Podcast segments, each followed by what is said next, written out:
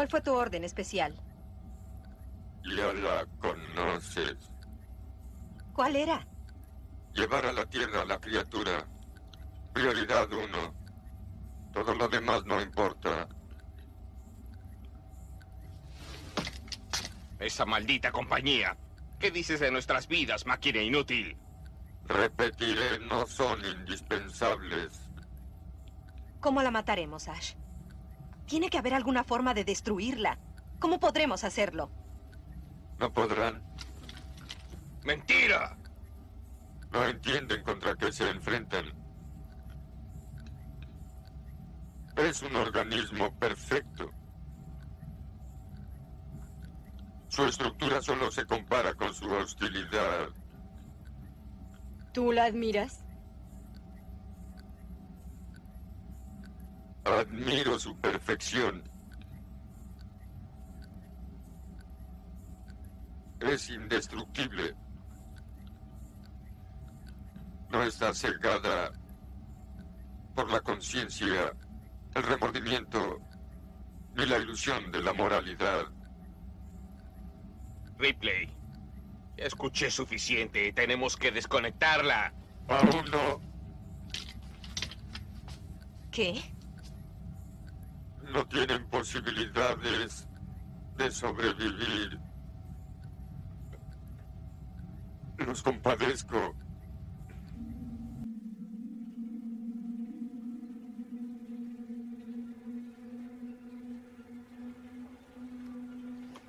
La Nostromo, una nave comercial que transporta una refinería con más de 20 millones de toneladas de mineral crudo, vuelve a la Tierra.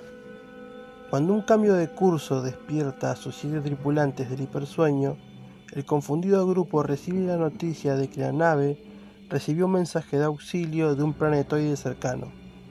Obligados por ley a responder a la llamada, este grupo viaja al lugar donde encuentran el origen de la llamada, una nave espacial extraterrestre abandonada con una carga extraña. Cuando uno de los tripulantes de la Nostromo se acerca a una especie de huevo orgánico, un parásito se adhiera a su rostro. Asustados, los miembros de la Nostromo abandonan el lugar sin saber que en realidad llevan el terror con ellos. Dirigida por Ridley Scott, Alien se estrenó el 25 de mayo de 1979 para convertirse en un éxito total de taquilla y crítica. Esta película ayudó a redefinir el género del terror. Ganó una gran cantidad de premios, entre ellos el Oscar a Mejores Efectos Visuales, y ayudó a despegar la carrera de, su protagonista Sigourney Weaver. En el año 2002, Alien fue catalogada como cultural, estética e históricamente significante, por lo que fue seleccionada para su preservación en el Registro Nacional de Películas de Estados Unidos.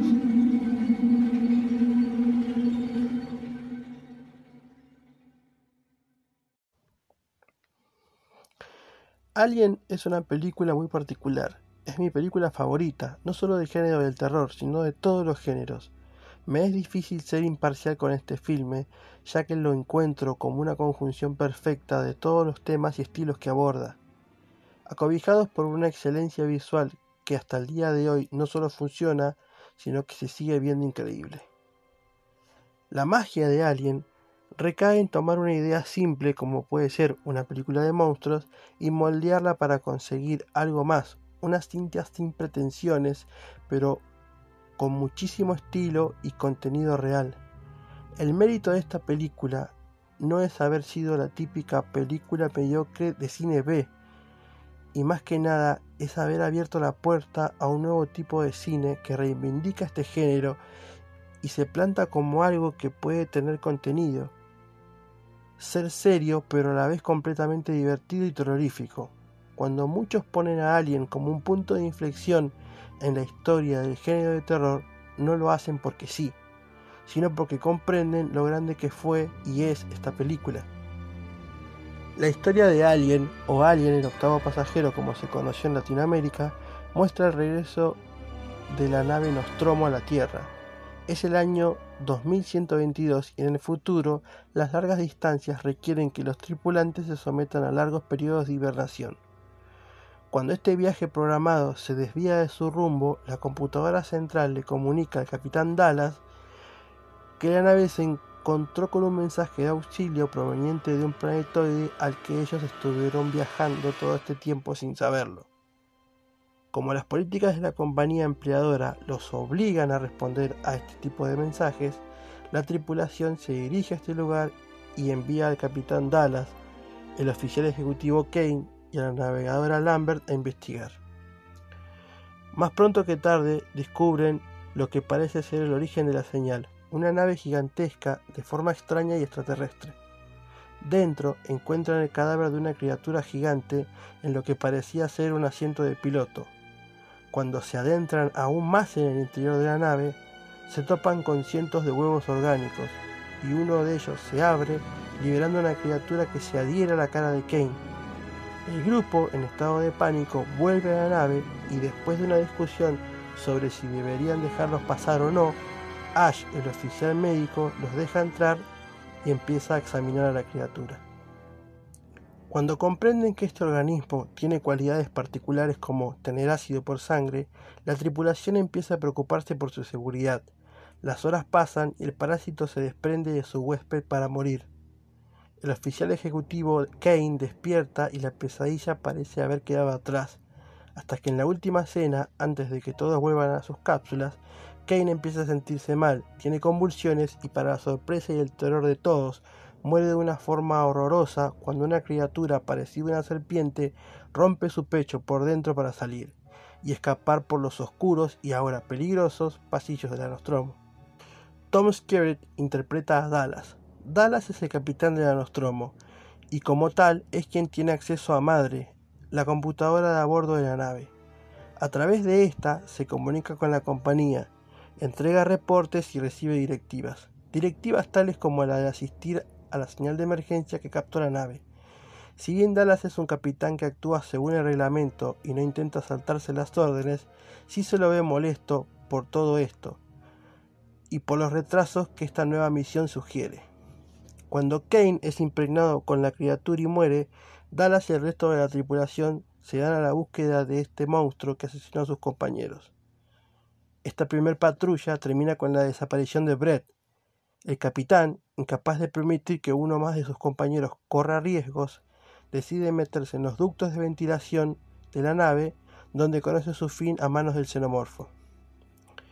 Este personaje es una especie de falso, de falso protagonista, si bien hasta cierto punto de la cinta la experiencia nos plantea a todos como una especie de personaje global, es hasta su muerte que Dallas parece ser líder y protagonista, pero estas presunciones se apagan junto a su lanzallamas en ese oscuro y peligroso ducto.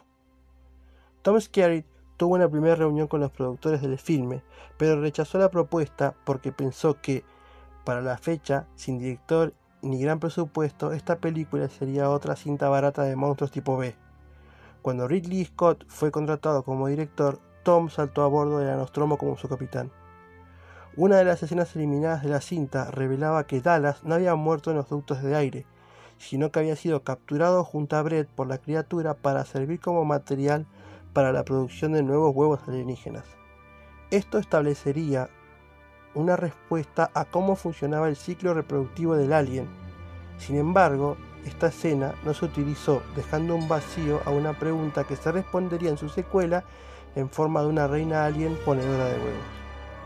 Sigourney Weaver interpreta a la suboficial Ripley. Ripley es la verdadera protagonista de la cinta y de toda la cuadrilogía original. Cuando el grupo de exploración vuelve a la nave e informa que Kane fue infectado con un parásito alienígena, Ripley insiste en no dejarlos pasar para respetar la cuarentena obligatoria ante este tipo de situaciones.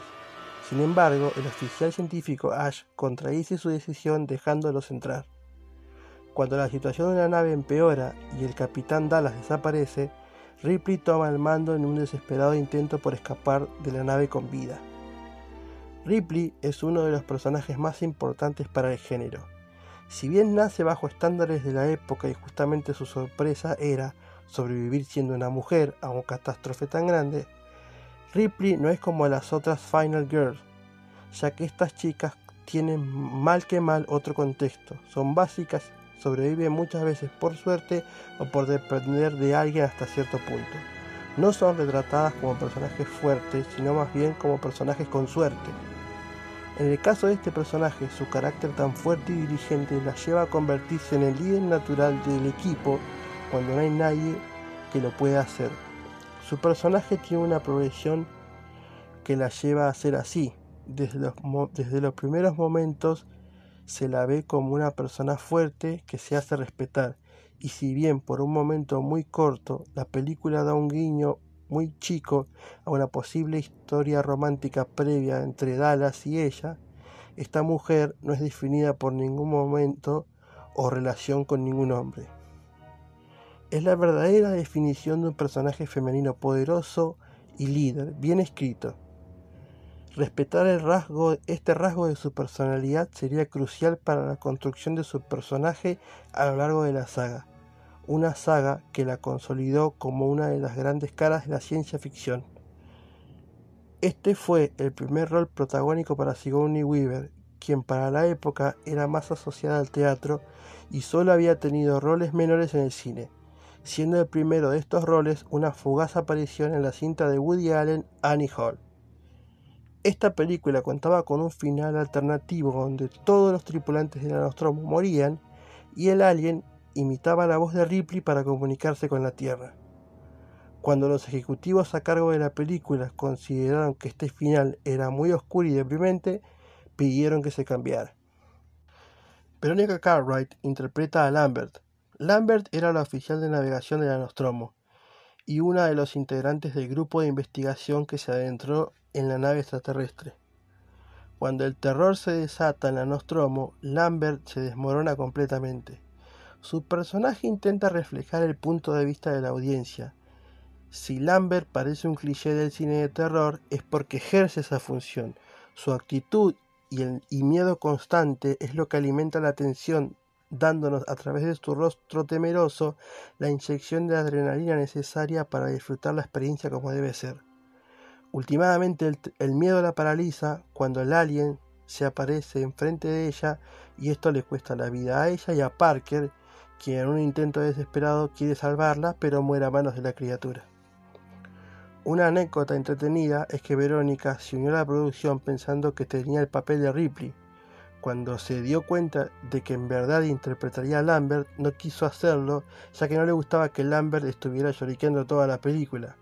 Cuando Ridley Scott le explicó la importancia de su personaje, la actriz aceptó ser la oficial de navegación. Existió por años y todavía existe la duda de cómo murió realmente Lambert. Si observan bien, en la película se puede ver que la criatura parece atacarla con su cola, la cual va subiendo entre sus piernas. El golpe mortal no se muestra en cámara y para cuando vemos a los dos personajes solo se puede ver a Parker sentado en el piso sin vida y las piernas y pies de Lambert desnudos balanceándose como si su cuerpo estuviese colgando.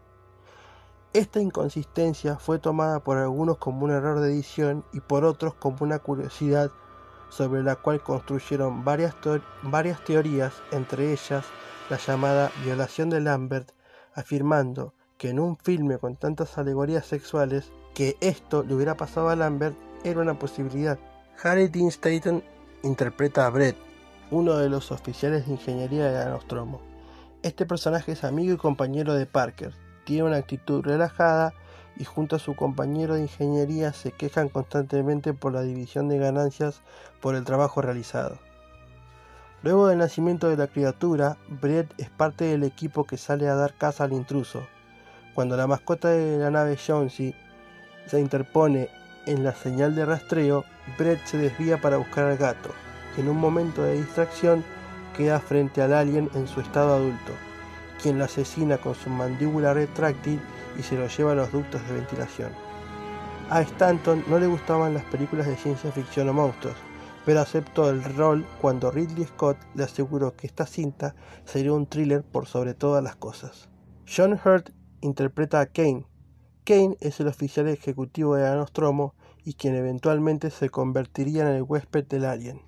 Cuando se despierta en la enfermería de Anostromo, él parece estar bien y no, presenta ninguna secuela de su encuentro con el parásito que se adhirió a su cara. Esta repentina mejoría hace que la tripulación tome la fatal decisión de festejar la recuperación de Kane en vez de congelarlo. Para el momento en que todos se sentaron en la mesa a comer, Kane empezó a sentir un fuerte dolor en el pecho que terminó en su muerte cuando un organismo que se gestaba en su cuerpo nació destruyéndole la caja torácica. Cuando la conmoción por su brutal muerte pasó, sus compañeros lo prepararon y lloraron un momento de silencio y lo lanzaron al espacio. Originalmente John Finch iba a interpretar a Kane, pero este actor se enfermó el primer día de, grabación y fue diagnosticado con diabetes tipo 1. Incapacitado para retomar su rol, John Hurt lo suplió. Jafet Koto interpretó a Parker. Parker es el jefe de ingeniería de Nostromo. Es amigo de Brett y es quien genera algunos focos de conflicto con el resto de sus compañeros, retrasando los trabajos e intentando cobrar un bono extra por la misión de investigación. Después de la desaparición y presunta muerte de Brett y Dallas, Parker toma una actitud mucho más colaborativa y centrada. Salva a Ripley de ser asesinada por Ash y al final encuentra su muerte a manos del alien intentando salvar a Lambert. Ian Holm interpretó a Ash, el oficial científico. Ash es el nuevo oficial científico de Nostromo impuesto por la compañía para este viaje. Es quien le advierte al resto de la tripulación los riesgos de no atender al, llamado de auxilio.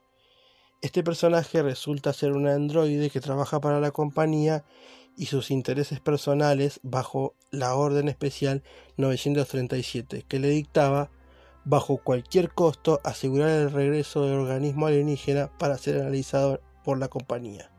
Todos sus actos desde el inicio obedecen a esta orden y mediante la película se va desarrollando queda en evidencia su accionar.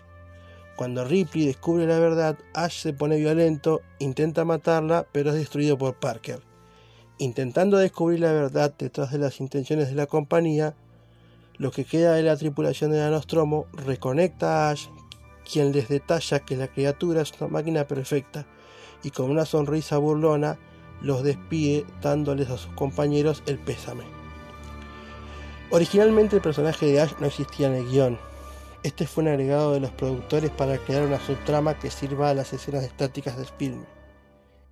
Este agregado funcionaría tan bien que se convertiría en una especie de marca a través de la saga, donde en casi todas las películas veríamos una dinámica de grupo donde uno de los integrantes es un espía o traidor. Bolaji Vallejo interpreta al octavo pasajero, al alien, en su estado desarrollado.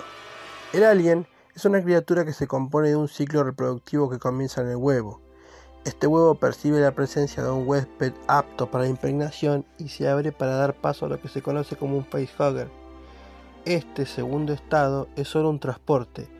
El facehugger se adhiere a, a su víctima dejándola en coma y traspasándole vía oral un embrión que una vez colocado en el cuerpo de su presa se nutre de su organismo hasta alcanzar una maduración que le permite salir matando al huésped en el proceso. Una vez afuera, el alien o xenomorfo crece a una velocidad muy rápida, llegando a su estado definitivo en solo un par de horas. Una bestia imponente de algo más de 2 metros de alto, con una cabeza alargada en forma de domo, unas garras enormes y una cola en forma de aguja. Esta criatura se pasea por los pasillos de la Nostromo asesinando uno a uno a los tripulantes de la nave, hasta que Ripley, en un último intento por sobrevivir, la expulsa fuera de la nave de salvamento Narcissus y la prende fuego con la ignición de los motores de la misma. Este monstruo es por, es por supuesto la verdadera estrella del show. Su diseño tan particular es parte de la genialidad del artista H.R. Giger quien mediante su pintura Necronomicon 4 le dio a Ridley Scott la imagen justa en cual basarse para la creación de su monstruo estelar. A mi modo de ver, el alien es por lejos la criatura más aterradora de todas en el inmenso bestiario de la historia del cine, no solo por su aspecto de insecto gigante o la falta de ojos y unos dientes enormes, sino ya desde su concepción, el alien nos propone algo muy difícil de sobrellevar. La concepción de este monstruo no solo conlleva un terror práctico, sino también psicológico y muy fuerte, que es el concepto sexual adherido al mismo. Para que exista un alien tiene que darse un proceso que a simples palabras es una especie de violación. Este concepto como tal no hace más que entrometerse en la cabeza del espectador dejando un vacío muy fuerte. No es tanto la exposición explícita del acto o el monstruo en sí, sino la sugerencia como la sugestión que construye tener cerca un monstruo que puede o no atraparte en cualquier momento. Esta fue la única película de Bolaji, quien no era actor, pero con sus dos metros de altura y complexión delgada, se hizo perfecto para este rol. Con movimientos suaves y delicados, Padejo se sometió a varias clases de tai chi y mimo, consiguiendo la elasticidad justa que entregaría una presencia amenazadora, silenciosa y letal a través de todo el filme. Desgraciadamente, Bolaji falleció a los 39 años de edad por una anemia severa. Alien es una maravilla del cine moderno. Es una combinación perfecta de estilos que se contraponen para crear una atmósfera única. No solo las perturbadoras creaciones de H.R. Giger, como la nave extraterrestre, el Space Jockey y el Alien, sino los geniales diseños conceptuales de Ron Cobb, quien suele ser olvidado, pero la realidad es que este estilo de futuro viejo le da una especie de colchón visual a la experiencia. Los interiores de la Nostromo están tan sobrecargados de detalles que invitan al espectador a preguntarse qué tan grande es este universo, cómo serán las ciudades de este futuro, la estética industrial por sobre todo lo demás. Todo lo visto en el Nostromo parece funcionar para algo.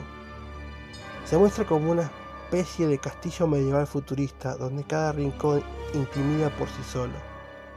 Por su estética, por su imponencia visual.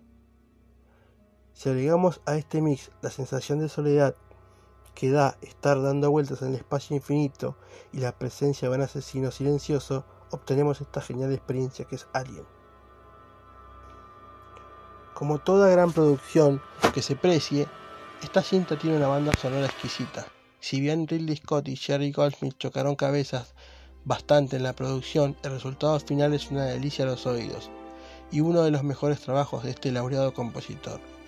Las melodías dan inicio a una película que captura de forma muy acertada la imponencia y el misterio que sugiere navegar por el espacio o adentrarse en un planeta desconocido.